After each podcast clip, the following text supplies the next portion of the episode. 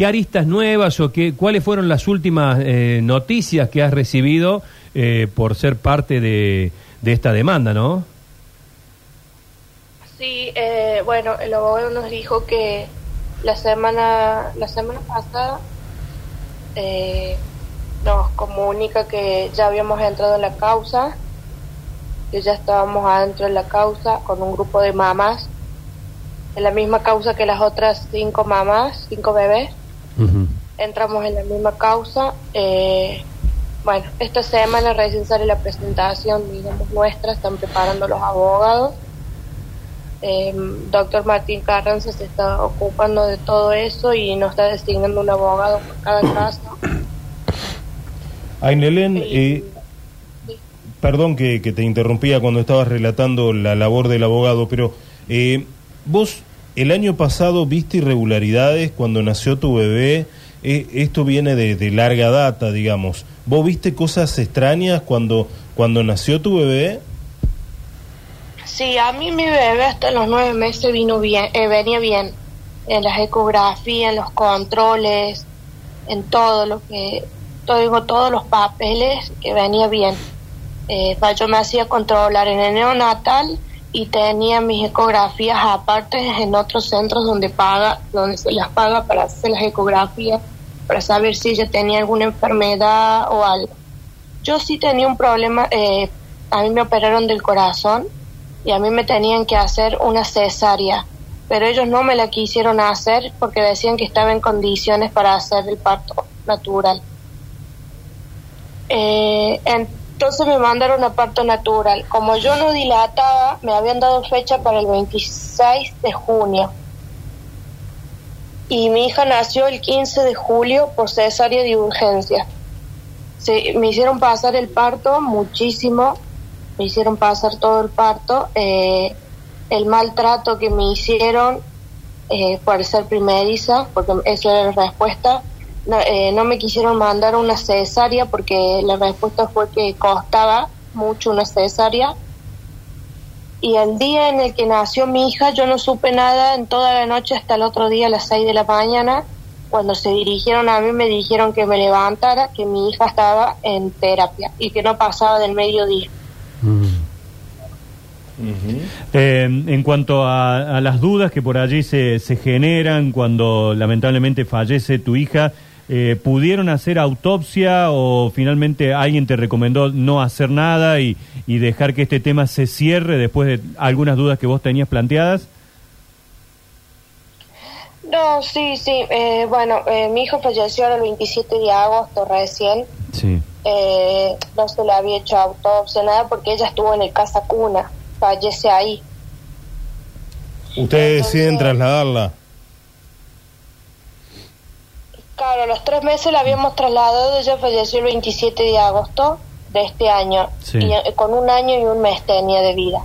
Entonces no lo creíamos conveniente lo de la autopsia, pero cuando después nos reunimos en todo eso no, no me había comunicado con nadie, el abogado dice que sí. Así que bueno, él- estábamos esperando que... ¿Vos, fuiste a la policía y sí, Pero sí se le va a hacer autopsia y ADN a cada uno de los bebés. Eh, vos fuiste a la policía, quisiste erradicar la denuncia? Sí, fue a la comisaría que está al lado del neonatal. Eh, no me quisieron tomar la denuncia. Me mandaron al, a donde está el derecho de la mujer y el niño, que ahí no era el lugar para hacer la denuncia. Me fui al, a donde el derecho del niño y nada. Muchos, No, no me quisieron la denuncia. mucho se habla de, de esta enfermera, que es la única detenida por ahora en, en la causa. Eh, no sé si habrás podido ver alguna imagen de ella y si le la relacionás en algún momento en contacto con tu hija, eh, como para saber si hay algo en que la podamos vincular a esta mujer con lo que pasó con tu beba.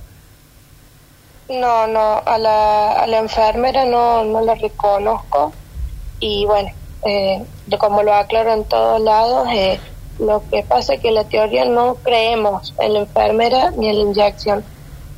Eh, creemos que acá hay algo más atrás y bueno, y, y así, así estamos. Entonces por eso es que cada vez que nos preguntan, obviamos el tema porque no creemos en la enfermera psicópata y no creemos en la enfermera que quiso matar a los, a los bebés con porque acá hay muchísimos casos, muchísimos. Entonces, pues quieren taparlo, digamos, con eso. Para ustedes entonces, eh, esto de tener detenida a esta enfermera, Brenda Agüero, es como lo que se viene diciendo en muchos lados, que es un perejil, que es alguien que han tomado como para tratar de ocultar lo que realmente pasó.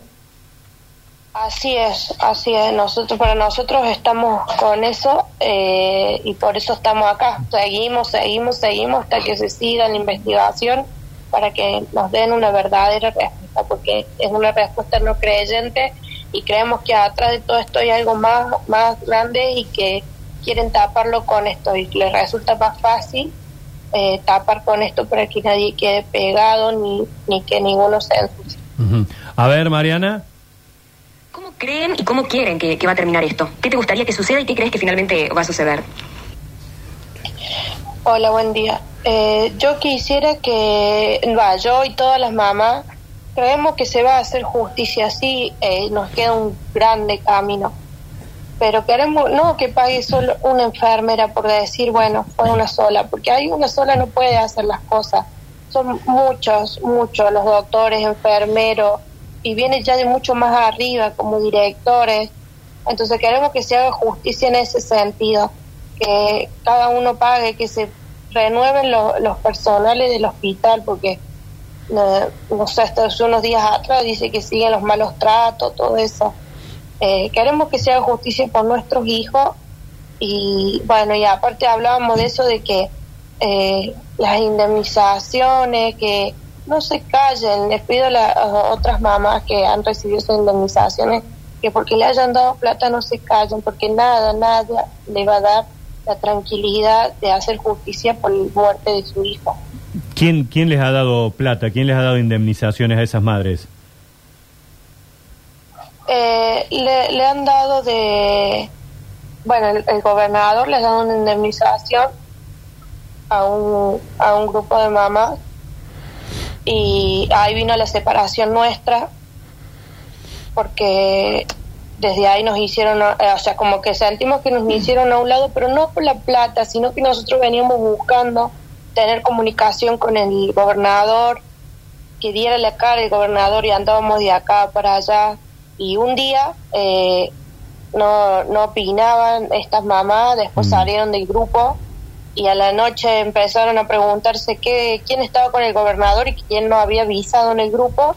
Y cuando salimos, que la vemos que hacen los reportajes, habían ido solamente algunas.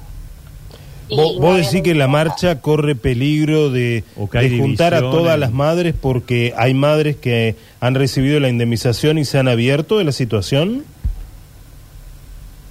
Claro, hay, eh, sí, recibieron la indemnización y se apartaron, eh, se apartaron del grupo y bueno, eso nos, nos dio un poco de molestia, pero bueno, como decimos, estamos todos juntos en el, en el mismo lado. Salió lo de la enfermera, fue así, salió lo de la enfermera esa tarde, esa misma tarde se contactaron con estas mamás, eh, le ofrecieron, les dieron las indemnizaciones y como que quedó todo ahí. Entonces, más que nunca nos quedó como que fue todo armado, o sea, les doy una, le, le arresto una enfermera, listo, queda enredada la enfermera, les doy la plata, cállense la boca y acá no más queda. Entonces eso nos causó mucha indignación. Y eso se lo ofrecieron a todas y algunas mamás agarraron y es como dijeron, bueno, nosotros cerramos porque con esta plata ya es como que logran nuestro silencio o a algunas la llamaron y a otras no. No, no, no, solamente a, a, a tres mamás, no, a tres mamás se le costó, pero cinco mamás están con la indemnización. Bueno, eh, qué fuerte. eh. Te agradecemos mucho este contacto y esperemos que la marcha sea realmente eh, convocante. Re- Recordame la hora y el lugar, ya lo sabe todo el mundo, pero no está de más repetirlo. Sí, en Avenida, Avenida Colón a las seis de la tarde. Bien, muchísimas gracias por este contacto. No, muchísimas gracias a ustedes. Hasta luego. Bueno, ahí está.